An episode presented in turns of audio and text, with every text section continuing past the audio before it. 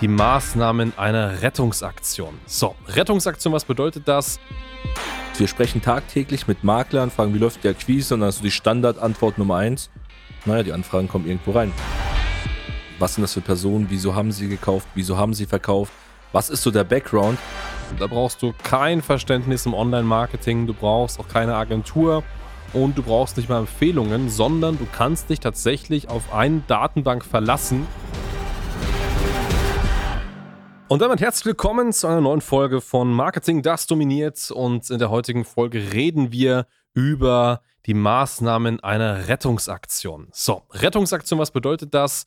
Nun ja, wenn du gerade vielleicht vor dem Problem stehst, dass du sagst, hey, es kommen keine Leads, du kriegst keine Leads, du kriegst vielleicht nichts von Portalen, es kommen keine Empfehlungen auf dich zu, du hast vielleicht eine Agentur beschäftigt, aber auch da bekommst du aktuell keine neuen Anfragen, keine Verkaufsanfragen. Das heißt, dein Postfach ist so gesehen einfach leer dann heißt es natürlich nicht, dass du jetzt die Beine hochlegen kannst und einfach wartest, bis was passiert, sondern es gibt da tatsächlich sehr, sehr gute Maßnahmen, bis das eintritt. Und darüber reden wir heute. Das ist das spannende Thema. Ich meine, du hast gerade gesagt, nicht die Beine hochlegen und sich ausruhen. Das Problem, du hast es als Spaß erwähnt, ist aber die Realität. Viele, viele Makler wissen gar nicht mehr, wie ihre ähm, Akquise funktioniert. Wir werden in dieser Folge mal durchleuchten, was hat es mit Marketing aus sich, auch aus der Verkaufsperspektive, womit ich auch gleich anfange. Aber das ist der Grund. Wir sprechen tagtäglich mit Maklern, fragen, wie läuft die Akquise und dann hast du die Standardantwort Nummer eins. Naja, die Anfragen kommen irgendwo rein. Das sind reine Empfehlungen, die kommen und wir haben genug zu tun. Das mag ich auch glauben. Aber jetzt kommt genau das Szenario, es kommt nichts mehr rein und sie wissen nicht mehr, was sie tun sollen. Sie haben keine Ahnung, wie sie jetzt an die Leads rankommen. Und das leichteste und einfachste, was du wirklich durchführen kannst, ist, nimm deinen Rechner, schau deine Kontaktdatenbank an, von mir aus auch dein Telefonbuch oder dein Notizheft, falls du sowas führen solltest und schau einfach, okay, mit welchen Kunden bin ich überhaupt in Kontakt gewesen die letzten Monate, Jahre und rufe jeden einzelnen an. Sprich mit jedem Kontakt, frag ihm, wie es ihm geht, ähm, was er für Optionen hat, ob er was zu verkaufen hat, was kaufen möchte oder das klassische, ob er jemanden kennt, hol dir proaktive Empfehlungen rein, geh wieder in die Akquise und sprich das einfach mal mit durch und das sollte jeder Makler machen. Ich meine, ich habe das selbst die letzten Jahre auch geführt. Ich meine, als Vertriebler ist es so, ich lebe von den Kontakten, die ich habe und mit denen ich ins Gespräch gehen kann. Ich glaube, mein Smartphone hat mittlerweile 1200, 1300 Kontakte. Und wenn ich jetzt wüsste von heute auf morgen, wir haben keine Leads mehr mit, der Firma hier, es kommen keine Kontakte rein oder ich persönlich wüsste nicht, was soll ich verkaufen, nehme ich dieses Telefonbuch und rufe jeden Einzelnen an. Und das ist Tipp Nummer eins, noch der essentielle Tipp an jeden Makler. Ruf deine Kontakte an, sprich mit ihnen und damit wirst du schon wieder schaffen, ins Spiel reinzukommen, die ersten Aufträge zu generieren und dich über Wasser zu halten. Richtig, genau. Und häufig hast du ja Kontakte, die Immobilien besitzen, eventuell über den Verkauf nachdenken. Man muss ja auch sagen, gerade zur aktuellen Zeit, in der Zinssituation, brauchen einfach viele Personen wieder Geld, weil einfach vieles teurer wird. Das heißt, ein Verkauf wird mehr und mehr relevant. Das heißt, jeden, den du aus einer Kontaktdatenbank anrufst, der könnte genau jetzt daran Interesse haben, zu verkaufen. Deswegen geh die Leute an.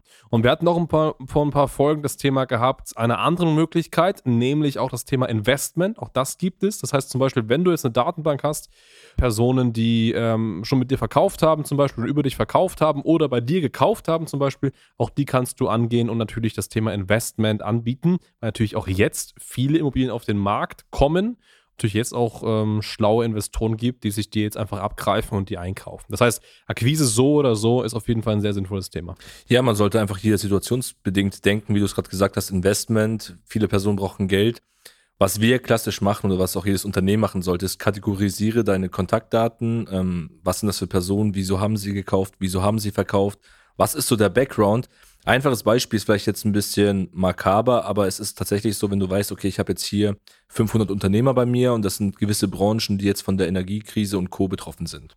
Dann ruft auch die gezielt an und frag ihn wirklich, was die Sache ist, wie kannst du ihnen helfen? Vielleicht brauchen sie genau dich jetzt als Makler, als Retter in dieser Situation und du kannst hier proaktiv reagieren. Das kriegst du aber auch nur hin, wenn du deine Datenbank sauber pflegst am Ende des Tages und hier schnell reagieren kannst.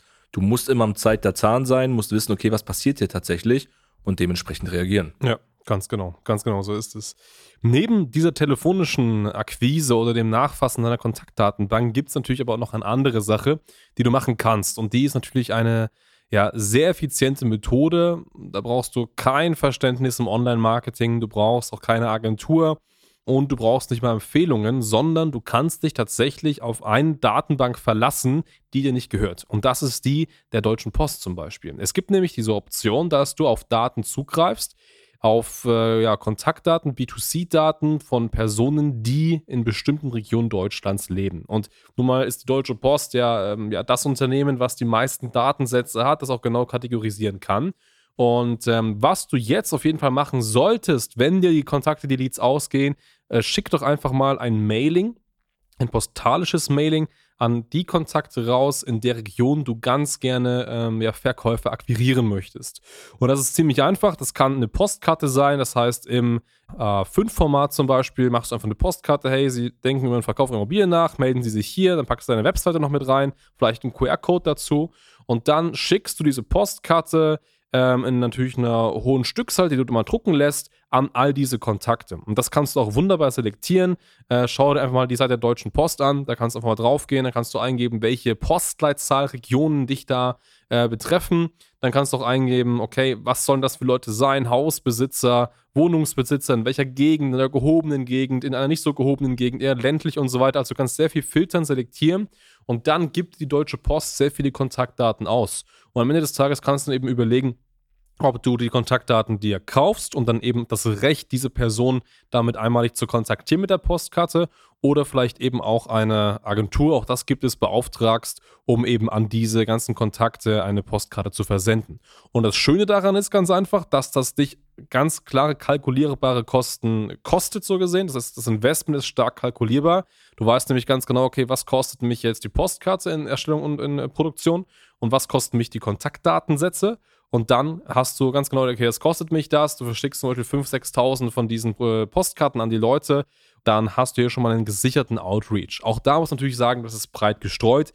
Du weißt jetzt nicht, wie viel davon konvertieren wird, aber wenn man mal sagt, von 5.000 tragen sich oder melden sich vielleicht mal 1% auf der Webseite, hast du da schon mal 50 Stück wenn davon dann wieder vielleicht 10% relevant sind, dann hast du fünf Leute, die verkaufen wollen, dann hat sich diese Aktion auch schon gelohnt. Also das kannst du auf jeden Fall immer mal machen, wenn du aktuell auf Laute bist und sagst, so eine Rettungsmission wäre ein postalisches Mailing auf jeden Fall denkbar. Klar, also was auf jeden Fall nicht geht, ist Beine hochlegen und nichts tun. Das sind jetzt mal hier zwei relevante Ansätze, die durchgeführt werden können. Es gibt natürlich noch viele, viele weitere Möglichkeiten fürs kleine Budget, fürs große Budget und so weiter. Und wenn du wissen willst, wie du gut durch die Krise kommst, durch eine Flaute kommst und wie auch immer, geh gerne mal auf www.schneider-marketing.com, trag dich zu einem Erstgespräch ein, wir analysieren deine Situation, geben dir auch schon die erste Hilfestellung natürlich kostenfrei immer mit, dass du direkt reagieren kannst.